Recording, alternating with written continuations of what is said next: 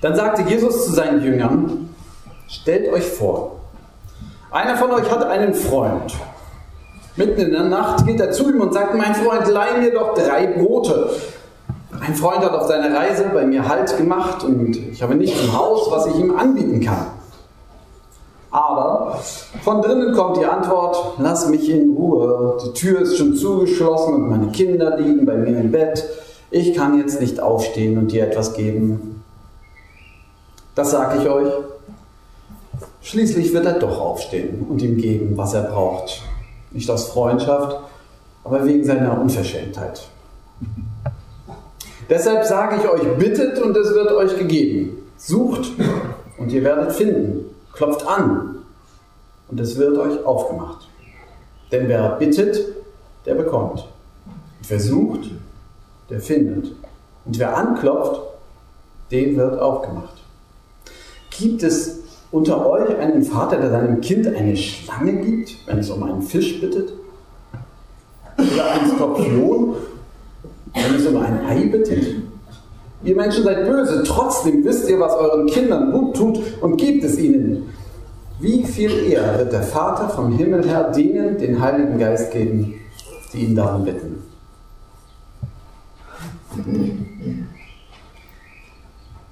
Jesus, danke für dein Wort. Danke, dass wir es hören können. Das Verstehen schenkst du uns auch. Das glauben wir. Amen.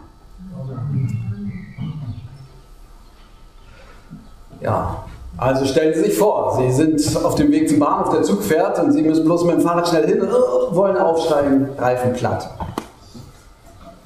Gehen zum Nachbar, drei Häuser weiter, sagen, äh, darf ich dein, also ein befreundeter Nachbar, ja? Oder Freund. Drei Häuser weiter wohnt er, darf ich Ihr Fahrrad, darf ich dein Fahrrad haben? Der sitzt in seiner Hollywood-Schaukel mit seinen Kindern und sagt, oh,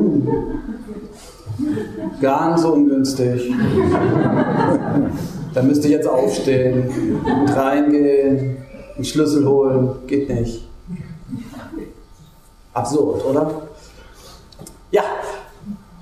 Ja, Jesus ist heute in der Laune, absurde Geschichten zu erzählen. Oder es ähnelt fast schwarzem Humor, passt auch irgendwie zu dem Wetter, da kann man das besser vertragen. Jesus erzählt genau so eine Geschichte. Zunächst einmal hat unser Predigtabschnitt zwei Abschnitte. Wir fangen bei dem ersten natürlich an. Der erste geht es um Mut zum Bitten. Jesus erzählt also diese Geschichte von einem, der nachts klopft, weil da jemand war zu Besuch. Und es ist eine absurde Geschichte.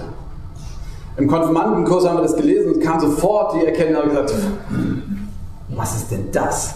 Wer sitzt denn weiter hinter seiner Tür? Die Kinder schlafen und ruft nach draußen, ich kann nicht kommen, die Kinder schlafen. Es gibt Ausleger, die versuchen, unseren guten äh, Gastgeber hier irgendwie zu entschuldigen. Und die äh, erklären uns dann das Haus. Es ist ein altes, kleines, armes, palästinensisches, palästinisches, musste man sagen, äh, Haus. Dort in zwei äh, Gruppen. Also unten die Tiere, oben dann ein bisschen höher da das äh, Gebiet, wo die Erwachsenen und die Kinder lagen, alle in einem Raum. Und die Tür ist verriegelt. Da kommt so ein großer Riegel vor. Und sie sagen, na ja, es würde eben doch ein bisschen Mühe machen. Aber eigentlich macht es noch deutlicher. Der musste sozusagen richtig weit noch rufen. Also er wäre leiser gewesen, wenn er da hingegangen wäre, den Riegel aufgeschoben und gesagt hat, ich kann nicht oder was weiß ich, das Brot ihm bringen. Brot ist auch selbst gebacken, man konnte nichts kaufen. Das ist die Situation und Gastfreundschaft ist wichtig, gut. Um Mitternacht macht man eigentlich nicht. Aber Jesus lobt diesen Freund. Und er sagt, am Ende wird er sein Ziel erreichen. Leider hier in der Übersetzung steht Unverschämtheit. Das hört sich ein bisschen negativ an. Das Wort, was da steht, ist eigentlich nicht negativ. Also die Rabbinen, wenn die dieses griechische Wort äh, hebräisch gebrauchen, sagen sie mal Chutzpe. Ja? Also Chutzpe ist jiddisch, aber ja, die Chutzpe kennen wir vielleicht auch noch, so diese, diese Frechheit. Also so die gewitzte Frechheit, die nicht aufhört, äh, drauf zu betrauen, äh, zu beharren. Ja? Über die redet Jesus hier und er sagt, habt doch Mut, habt die nötige Chutzpe und fangt an zu leben. Ja, bittet. Dieses Bitten, von dem Jesus hier redet, Dieses Suchen, von dem Jesus hier redet, dieses Anklopfen, von dem Jesus hier redet, ist zunächst einmal Ausdruck von Leben. Leute, die suchen, die bitten, die klopfen, sind Leute, die das Leben leben wollen. Und wenn man aufhört zu suchen, zu bitten, zu klopfen, steht man in der Gefahr, dass man aufhört zu leben. Also es ist ja ganz einfach. Als Kinder, wenn wir groß werden, dann leben wir davon zu bitten.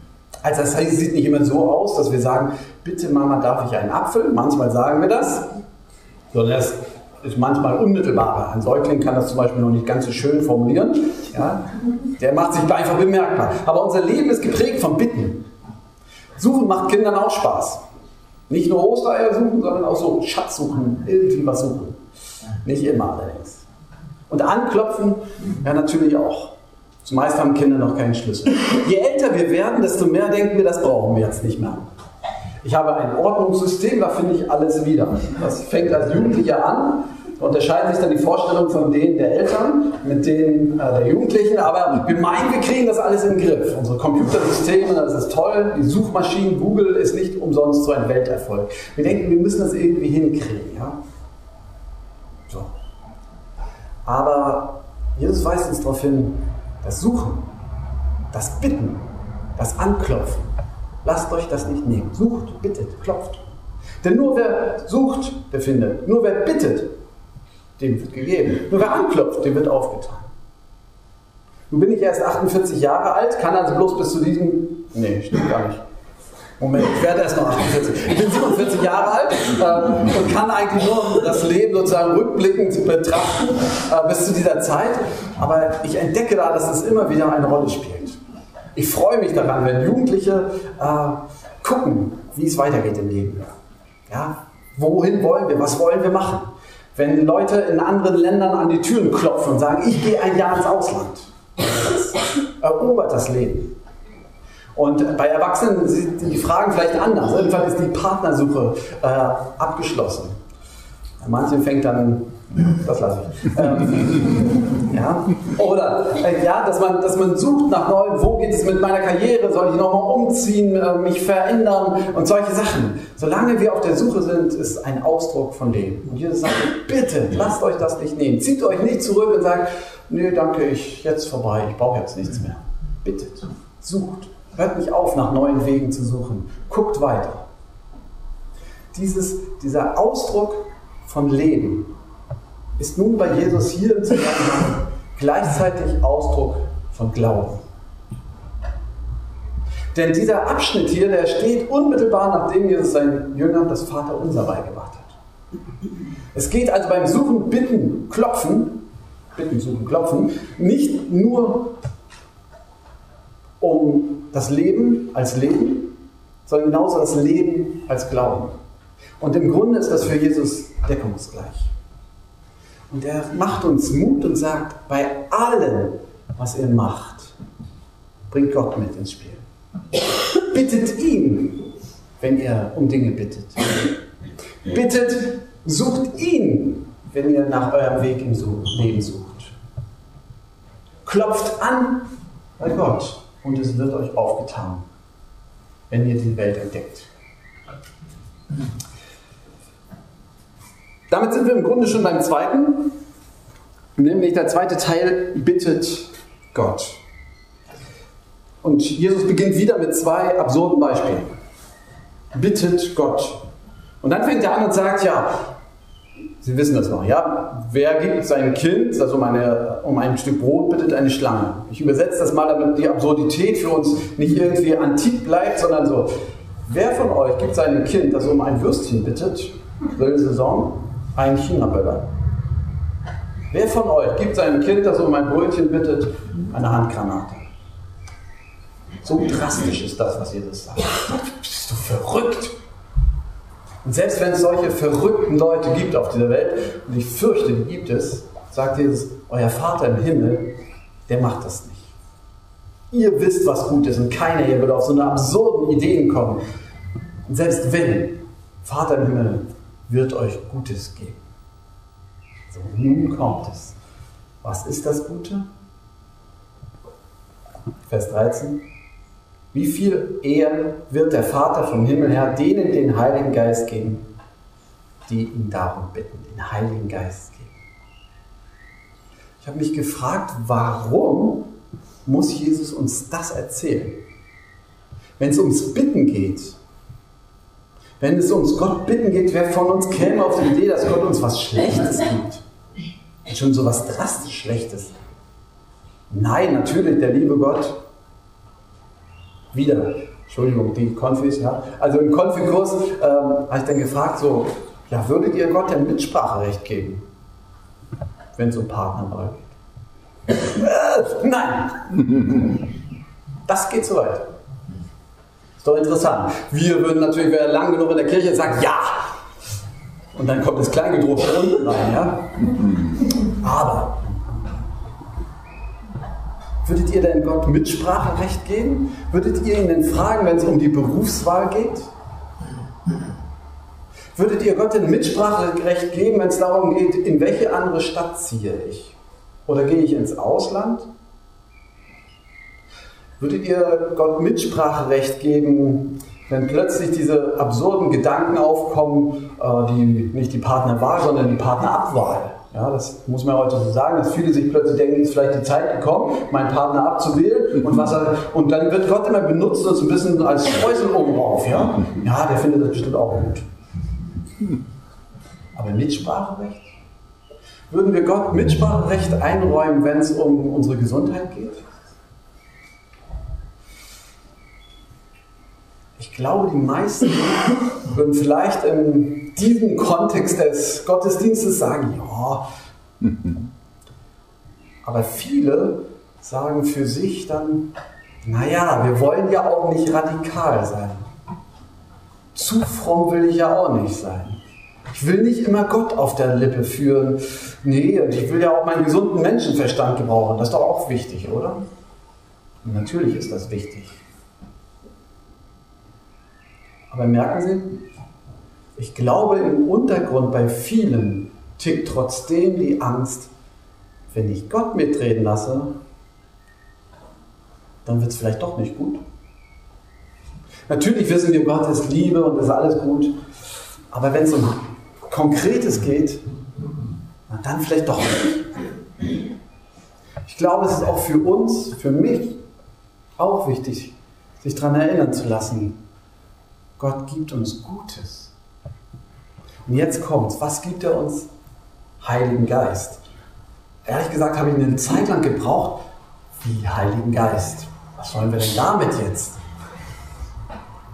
Entschuldigung, ja, für alle, die, die das jetzt despektierlich finden, ich meine das nicht despektierlich, aber wenn man sich überlegt, äh, wenn es jetzt um konkretes, um Berufswahl, Partnerwahl, äh, Gesundheit, ähm, Karriereaussichten und so eine Sachen geht, Heiliger Geist, der Heilige Geist, vielleicht kann man ihn beschreiben mit drei Sachen. Jesus redet hier von Gott, der in dir wohnen will. Und dieser Gott, der in dir wohnen will, ist zuallererst Teamworker. Das ist was Besonderes. Gott stellt sich vor als einer, der mit uns zusammenarbeitet, der nicht gegen uns macht. Den Heiligen Geist kann man sogar dämpfen, heißt es in der Bibel. Also nicht den Heißdämpfer, sondern man kann ihn klein machen.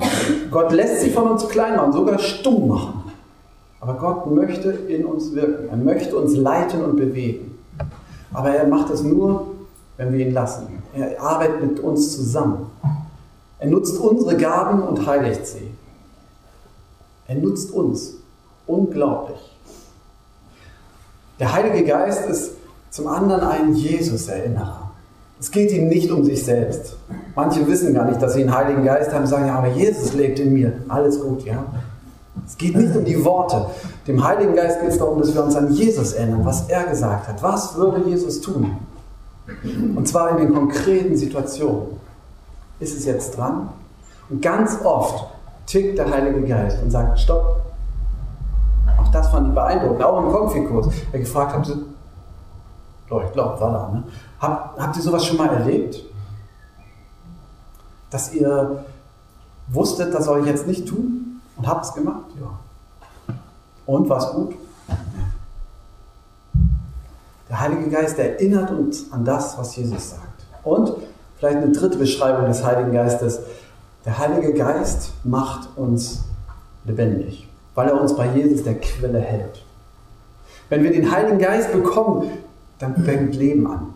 Und wenn es so ist, dass Ausdruck des Lebens, das Bitten, Suchen, Klopfen ist, wenn der Heilige Geist in uns kommt, dann fangen wir an zu bitten. Gott zu bitten, vielleicht auch andere, das fällt mir ein bisschen schwerer, andere zu bitten, zu suchen. Was ist der richtige Weg? Wo willst du hin mit mir? Und diese Suche hört nicht auf. Und ich glaube nicht nur bis zum 47. oder 48. Lebensjahr, sondern ich glaube bis zum 100. hört diese Suche nicht auf. Wie, das werde ich dann erleben. Mal sehen. Sucht klopft an, Neues zu entdecken. Klopfen steht für Neues, auftun, mal sehen, was dahinter ist. Gott will seinen Heiligen Geist schenken. Darum bittet Gott. Ja, und damit bin ich am Ende. Und es könnte sein, dass jetzt hier jemand sitzt und sagt, hm, Heiliger Geist, würde ich auch gern. Bitten Sie. Vielleicht denken Sie, ach, ich zünde mal noch eine Kerze an. Ich habe noch eine Bitte auf dem Herzen. Machen Sie es. Vielleicht haben Sie beim Kirchencafé den Impuls, ich sollte mal diesen Schritt machen und jemanden fragen, irgendwas oder einladen oder abgeben. Machen Sie es. Folgen Sie diesen Impulsen, tun Sie es einfach. Nutzen Sie die Zeit zu beten. Vielleicht bleiben Sie auch einen Moment, ach, als Pastorgottesdienst, also nicht so viel Zeit, aber ein bisschen Zeit haben Sie vielleicht noch hier zu sitzen und still noch ein Gebet nach dem Gottesdienst zu sprechen. Vielleicht ist es auch Zeit, Ihre Bitte aufzuschreiben. Sie haben heute auf Ihren, äh, in den Gesangbüchern diese gelben Zettel bekommen. Idee ist, dass die immer jetzt drinnen liegen und man kann sich draußen einen Stift nehmen oder einen mitbringen. Und wenn man ein Gebetsanliegen hat oder ein Gespräch wünscht, dass man es aufschreibt. Und das Einfachste ist, dachten wir, wenn Sie es einfach nachher mit in die Kollekte legen. Wir sortieren das aus und das bekommt dieser kleine Gebetskreis am Montagmorgen. Wir werden dafür beten, eine Woche lang für Sie und die anderen. Wenn das für sie ein Weg ist, nutzen sie den. Und der Friede Gottes, der höher ist als all unsere Vernunft, der bewahre unser Herzen und Sinne in Christus Jesus, unseren Herrn. Amen.